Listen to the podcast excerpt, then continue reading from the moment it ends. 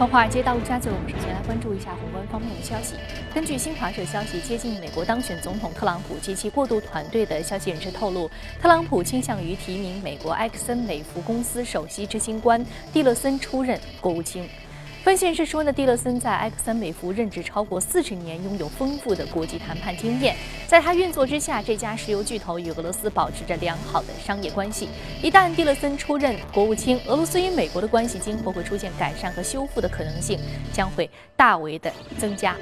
特朗普胜选美国总统以来的一个月呢，美股行情持续走好，美股三大指数连续创出新高。那么从板块来看，呈现出明显的政策相关性，政策利好的板块，比如说呀，能源、基建、金融等行业领涨，而医疗保险等行业呢，是政策利空板块出现了下跌的行情。目前投资者尤为关注特朗普行情是否会延续，市场对于近期美股走势比较看好，认为上涨动能仍然显著。但是也有分析人士认为啊，长期来看。如果说特朗普上台之后不能够履行经济刺激的政策方面的承诺，那么美股持续上涨的局面或将被打破。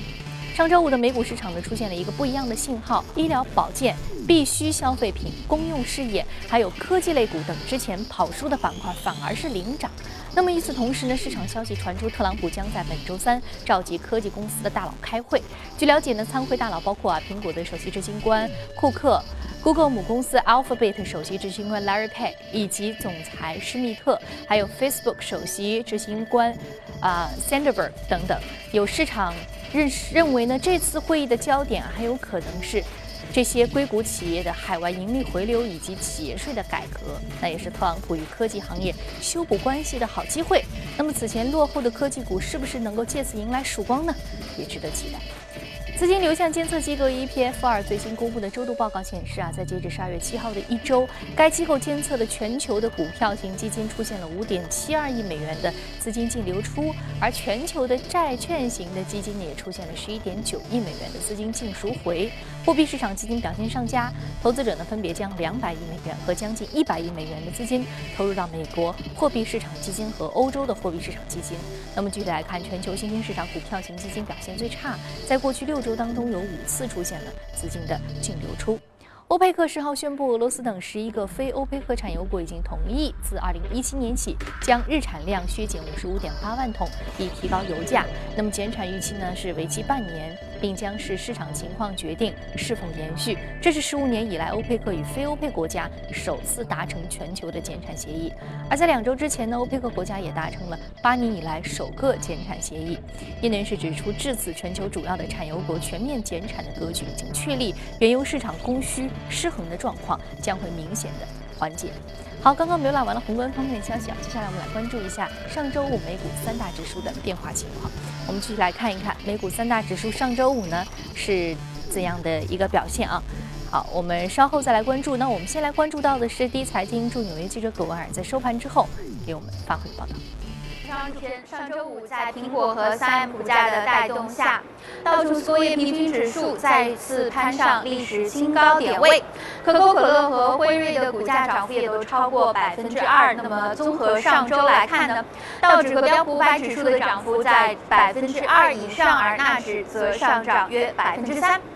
得益于加息预期的升温，高盛和摩根大通的股价自美国总统大选以来呢，已经涨幅超过了百分之十。而在周二，美联储就将开启本年度最后一次的公开市场委员会会议，为期两天。市场目前普遍预测，美联储将会在会后宣布今年以来的第一次加息。目前，芝加哥商品交易所的美联储观察工具也显示，交易员对加息的概率预测已经高于百分之九十五。主持人，好的，非常感谢郭尔给我们带来市场观点的汇总。我们再来关注一下上周五三大指数的一个表现。我们继续来看一下啊，道琼斯工业平均指数上涨百分之零点七二，纳斯达克综合指数上涨百分之零点五二，标普五百指数的涨幅是百分之零点。五九啊，不出意外，依然是全线上涨的格局。那在今天的节目当中呢，我们也将重点来聊一聊美股持续上涨的一个行情。好，这里是正在直播的，从华尔街到陆家嘴，马上进入到今天的节目。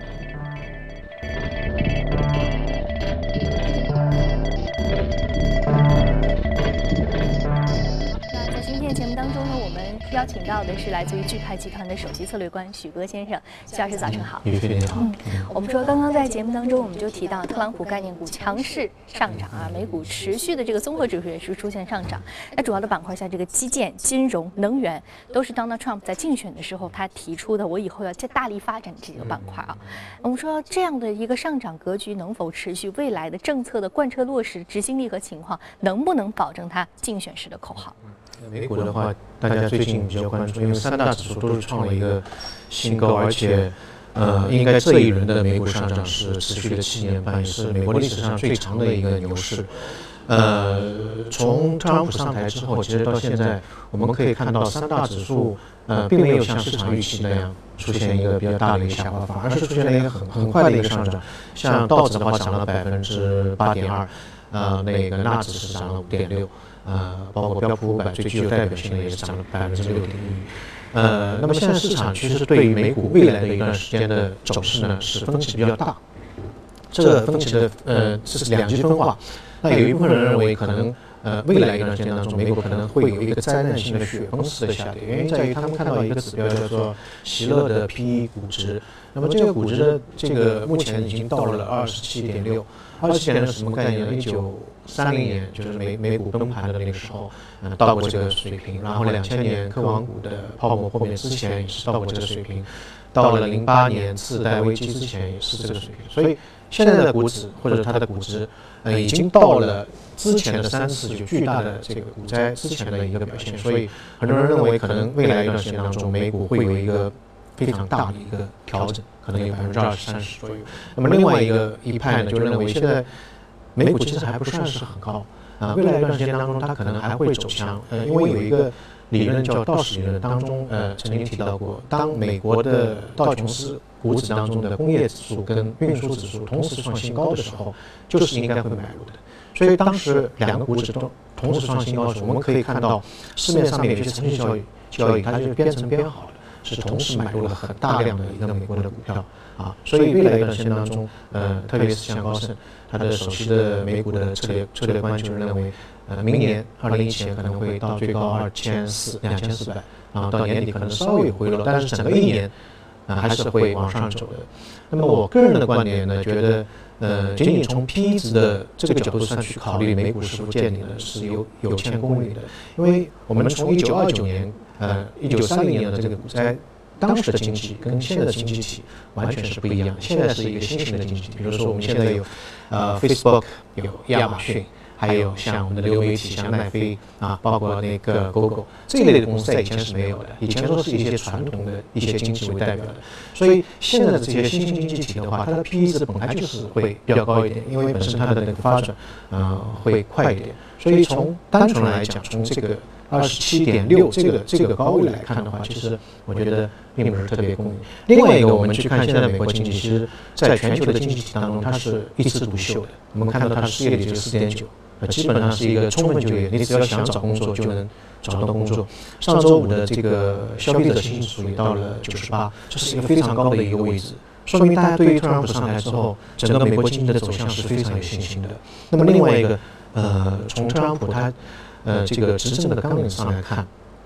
整体上来看呢，我个人认为会对美美国股票会是一个比较大的利好。第一个，呃，可能本周会升息，升息的话，美元这个资产在全球的吸引力会提高上去，所以我们可可以看到，最近美元指数也在走强，很多的资金都会会往美美国方面走。三即将公布这个议息会议，十二月的议息会议纪要显示呢，啊，尤其是这个市场普遍那个观点是百分之六十五的可能性。是会加息的，嗯啊，所以说呃，这个加息几乎的这个可能性非常大，所以说美元的这样一个吸引力又持续的在增加，也是符合特朗普说的我要一个强势的美元，对这样的货币主张。所以它内部的流动性不会减少啊。另外一个，特朗普说我如果上台的话，我会把很多海外的企业，美国公司在海外的企业的利润汇回来。那么就从单纯从标普五百的那上市企业来看，它现在在海外的利润留存有两点四万亿美金。那如果这部分钱回来的话，啊，那么当当然他回来之后，这个钱不会趴在账上，他会做一些收购的一些行为。如果这个收购行为一旦实现的话，对于美国股票来说是一个比较大的利好。另外一个，它还有一个非常大的一个减税的一个政策。那么现在美国的企业的这个呃税税率的水平是非常高的，基本上可以最高达到百分之三十九。从三十九它要降到百分之十五，那么所以对企业的这个盈利增长，呃，被动的盈利增长是会一个非常大的一个提升提升作用。所以这一些因素来看的话，对于美国的经济也好，对于美国股票市场也好，整个大的方向是好的。当然也有风险，风险就在于这些政策在执行过程当中会可能会打折扣，或者也可能会遭遇一些问题，比如说现在美国的赤字问题非常严重啊，包括它的那个税收也好、基建这些行为也好，它首先要立法，这个立法过程是很漫长的，可能要一年两年。所以真正这些东西，我们刚才讲的那些利好，能够反映在美股上面，可能也需要一个过程。不过美股不是一个，按理说股市这个是提前预期的一个显示。对。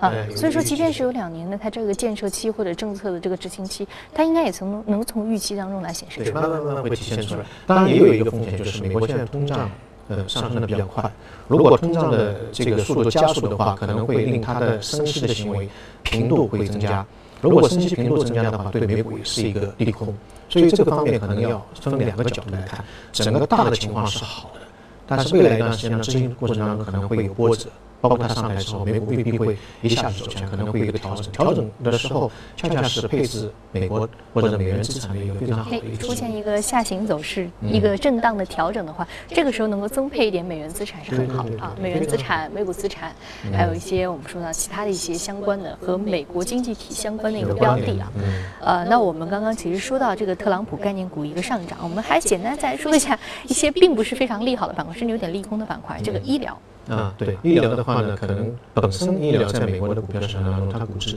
呃，有有一点偏高。另外一个呢，它也涉及到它的那个，呃，在医疗方面的一个开支，包括之前的希拉里也好，对这一板块呢，也也也也是有点诟病的，啊，这个会增加它的一个政府的一个债务。所以之前的话，呃，无论是希拉里也好，到现在的特朗普也好，对这个板块相对来说会比较谨慎一点。本身它有有一定的泡沫。第二个呢，可能会增加它的政府的一个开支的一个计划啊。嗯，那好，最后我们再来说到这个是科技板块。之前这个 Donald Trump，无论是他本身从事的这个传统的房地产行业，还是说他整个人散发出来的气质，其实都和硅谷的这些呃 Silicon Valley 的这些 geek 不太不太一样啊。对。那么这一次，其实我们刚刚新闻当中也看到了这个，呃，其实。Donald Trump 本周三，也就是议息会议召开的那一天，将会召集科技企业，比方这个 Facebook、Google，还有这个 Alphabet 公司的这个，呃，还有 Facebook，还有这个苹果的一些首席执行官、首席运营官啊，进行一些闭门会议。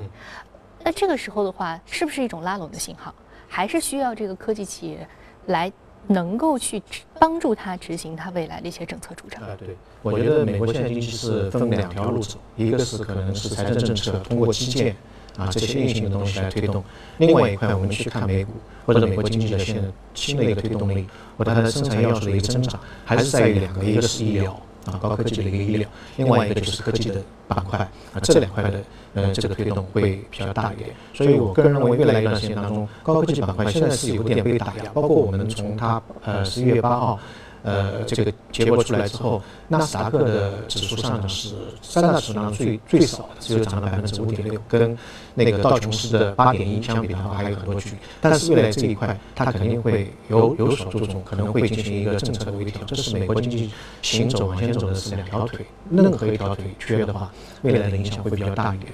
嗯，我们说一方面是货币政策、财政政策，另外一方面呢，主要的这个经济增长的动能还是科技啊。科技是美国经济的一个非常重要的这个啊主要的这个 pillar 啊，所以说呃这一方面，其实特朗普他虽然在竞选的时候用他的传统模式，但他其实看的也是非常清楚的。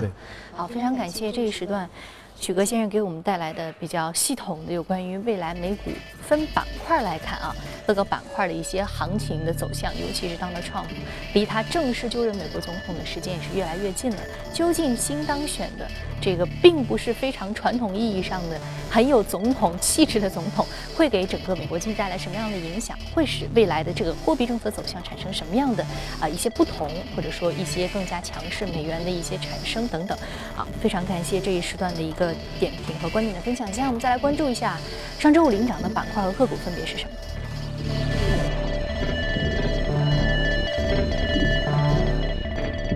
板块方面，广告娱乐、生物科技、制药和化妆品是领涨的。我们再来看到的是个股方面，个股方面来自于啊一些比较这个综合类的一些项目，还有科技以及。健康医疗是领涨的，健康医疗还反而还是出现比较好的一个上涨啊。今天我们要说的是 Invensense，芯片制造上涨百分之二十七点五七，目前的价格呢是十点五美元每股。主要是来自于一个收购邀约。那刚刚我们其实看到板块方面，医疗科技、健康科技还是有一些比较不错的表现的，个股的表现。会有一个调整，可能对一些之前被打压的板块，慢慢慢慢会有一个平衡的作用。那么这一家的那个呃企业呢，其实是被一个我们可能比较熟悉的叫 TDK，就日本的一家呃，不知道大家熟悉吗？就以前呃我们没有光盘之前都是用那个磁带的，这个磁带叫 TDK，日本呃做的质量非常好。呃，传闻是被 TDK 可能要约进行一个收购，呃，而且它的那个溢价水平非常高，达到百分之四十四啊，四十四。那么这家公司呢，是在美国呢从事一个体感的传感器的一个一个制造，在全球的这个技术也是相当相当相对来说会比较领先一点。呃，什么叫体感呢？就是可能是运动方面啊，它会把那个心率啊，这个步步子啊，每天走多少步啊，这个方面。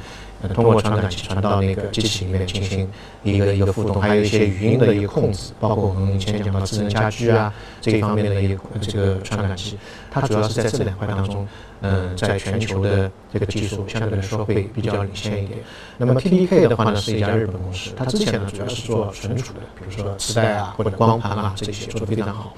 呃，但是现在大家可以看到这一块的发展其实有有点滞后了，而且竞争非常的激烈。所以最近的几年当中，这家公司一直在做一些非常大型的收购。去年二零一五年的下半年十大收购当中，它就是呃占了其中之一，收购了一家瑞士的一家也是传感器的车载传感器的一家公司。所以它现在通过不断的收购之后，把自己的企业呢有一个转型，或者是产生一个互补。呃，车感也好，那个体感也好，体感的话会在。呃，像这个可穿戴设备、呃平板电脑、呃游戏这方面会有比较大的应用。那么这家美国公司，它的客户其实非常大的，包括苹果、三星，还有任天堂。所以通过这个收购行为或者并购行为，它可以渗透到这些非常大的公司的合作当中去，对他来说也是一个非常大的利好。嗯，我们说大型的这个合作，还有一些并购，也使得它这个公司呢本身呢对于新的一些产品和行业的更好的一个补充。我们知道说 TDK 它最早，我们刚刚说的这个核心产品是三点五英寸软盘，很很很古老、很久远的这样的一种存储设备了。但确实这个公司一直到现在，它并没有因为它生产这种传统设备而出现一些。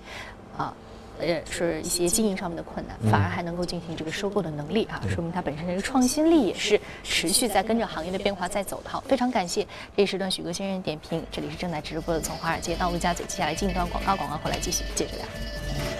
好，欢迎回来，这里是正在直播的从华尔街到陆家嘴。接下来我们来一组重要的公司资讯啊。根据韩国媒体报道，三星电子已经签署合约，将向特斯拉供应自动驾驶芯片。那么此前的十一月呢，三星电子刚刚宣布以约八十亿美元收购哈曼国际工业，后者是全球领先的音像产品的制造商，主要是面向汽车市场。眼下芯片商们正积极布局汽车芯片领域，希望抓住作为新的移动终端的汽车市场迅速崛起的机会。那么今年十月呢，高通以三百九十亿美元巨资收购荷兰汽车芯片领军企业恩智浦。近期，另外一家芯片巨头英特尔也成立了专门的自动驾驶集团，推动无人驾驶解决方案的开发。根据英国广播公司报道，传媒大亨默多克旗下的二十一世纪福克斯公司对英国最大的数字电视付费运营商天空广播公司开出了一百四十一亿美元的价格，用来收购天空的剩余股份。二十一世纪福克斯目前已经拥有天空广播近百分之四十的股份。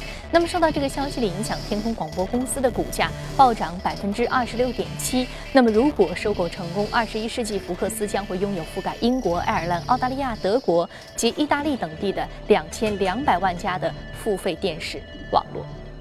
意大利空头否决修宪之后，原定等待政府组织救助的国内银行呢，更是岌岌可危。而根据其他方面的消息，欧洲央行上周拒绝给予延长意大利锡耶纳银行的筹资期限，便引发了锡耶纳银行股价上周五一度重挫百分之十五。锡耶纳银行最大的股东是持有该行百分之四股权的意大利财政部。那银行业消息人士称，意大利政府预计会来未来几天干预希腊银行的资本重组，以避免这家意大利第三大的银行倒闭。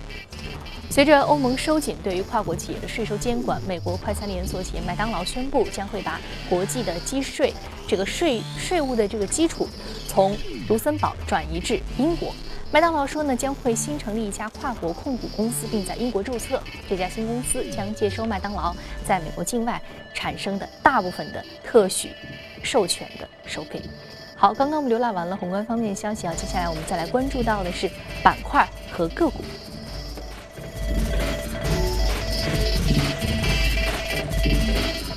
我们今天要说到的是网络安全和能源板块，也正是我们刚刚说到的。Donald Trump 现在相对而言比较花精力的两个板块啊，一个是能源，是他他可能更加倾向的还是这个传统能源，要熟，要熟。呃，那个网络安全其实也讲过很多次了，所以我今天想理一下这个投资的一个逻辑。呃，去年的话，在美国有一个非常重大的网络的安全的事故，就是一家叫做 Anthem 的呃保险医疗的供应商，它的网上的客户资料被泄露了，一共是八千多万的客户。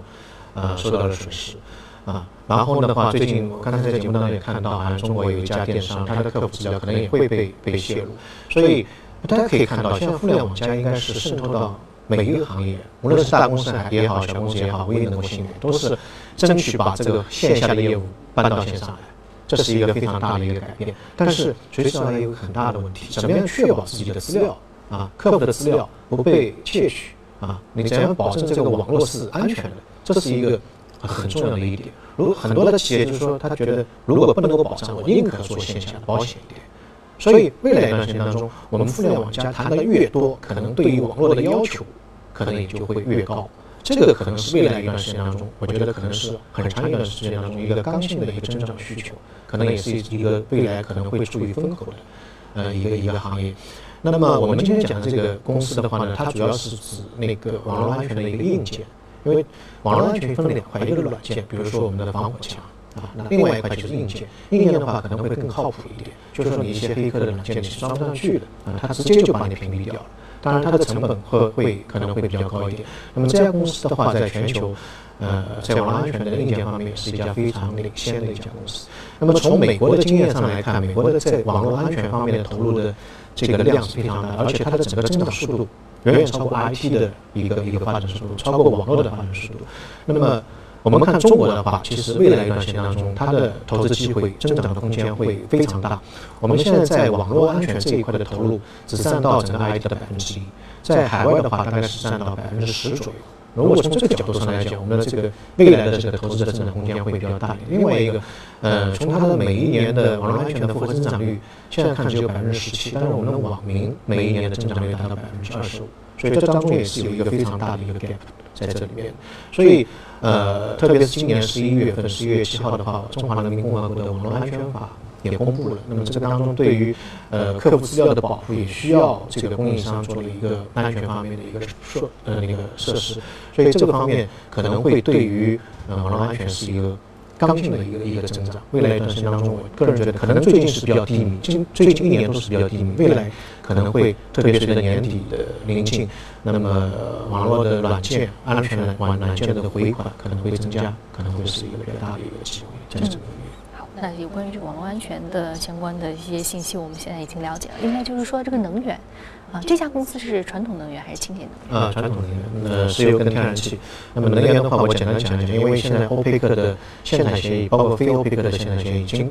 达成了。那么未来一段时间当中，呃，原油的这个增长可能会有。另外一个，川普的话，基建啊，这个大型土木，然后全球的央行的政策从货币政策转向财政政策。对于石油的需求的整个量，在未来一段时间当中，我们可以看到会产生一个比较大的一个上涨，包括 A 股市场石油板块现在在也在有异动，所以这一点我觉得大家可以关注一下未来一段时间当中的投资机会。嗯，未来相关的这个石油板块的一个投资机会啊，无论是这个欧佩克限产协议，还是说啊这个 Donald Trump 对于传统能源的偏好，都是一个利好。好，非常感谢许哥先生这一时段。的精彩的点评。今天播出的内容，你可以通过我们的官方微信公众号“第一财经资讯”查看。另外，你有什么样的意见和建议，可以通过微信留言。您还可以到荔枝和喜马电台搜索“第一财经”进行收听。节目最后，我们来关注一下一年一度的法国圣诞老人跑，十一号呢在首都巴黎如期举行。这场巴黎的传统活动，去年呢因为系列恐怖袭击而被迫中断，今年再次开跑，吸引了大批民众特意赶来，传达团结互助的美好生活礼。一圣诞老人出发了，尽管他们的装扮并不精美，但在场观众还是能够感觉到浓浓的圣诞气息。作为延续二十年之久的传统活动，圣诞老人跑去年因系列恐怖袭击被迫中断一次，今年重开。天性浪漫、热爱生活的法国民众走上街头，用欢歌笑语回应恐怖主义的威胁。今年第一个跑到终点的是来自马赛的雷蒙德，他已经参加过二十年的圣诞跑活动了。在他看来，参加这样的活动让他感受最深的是团结与共享的快乐体验。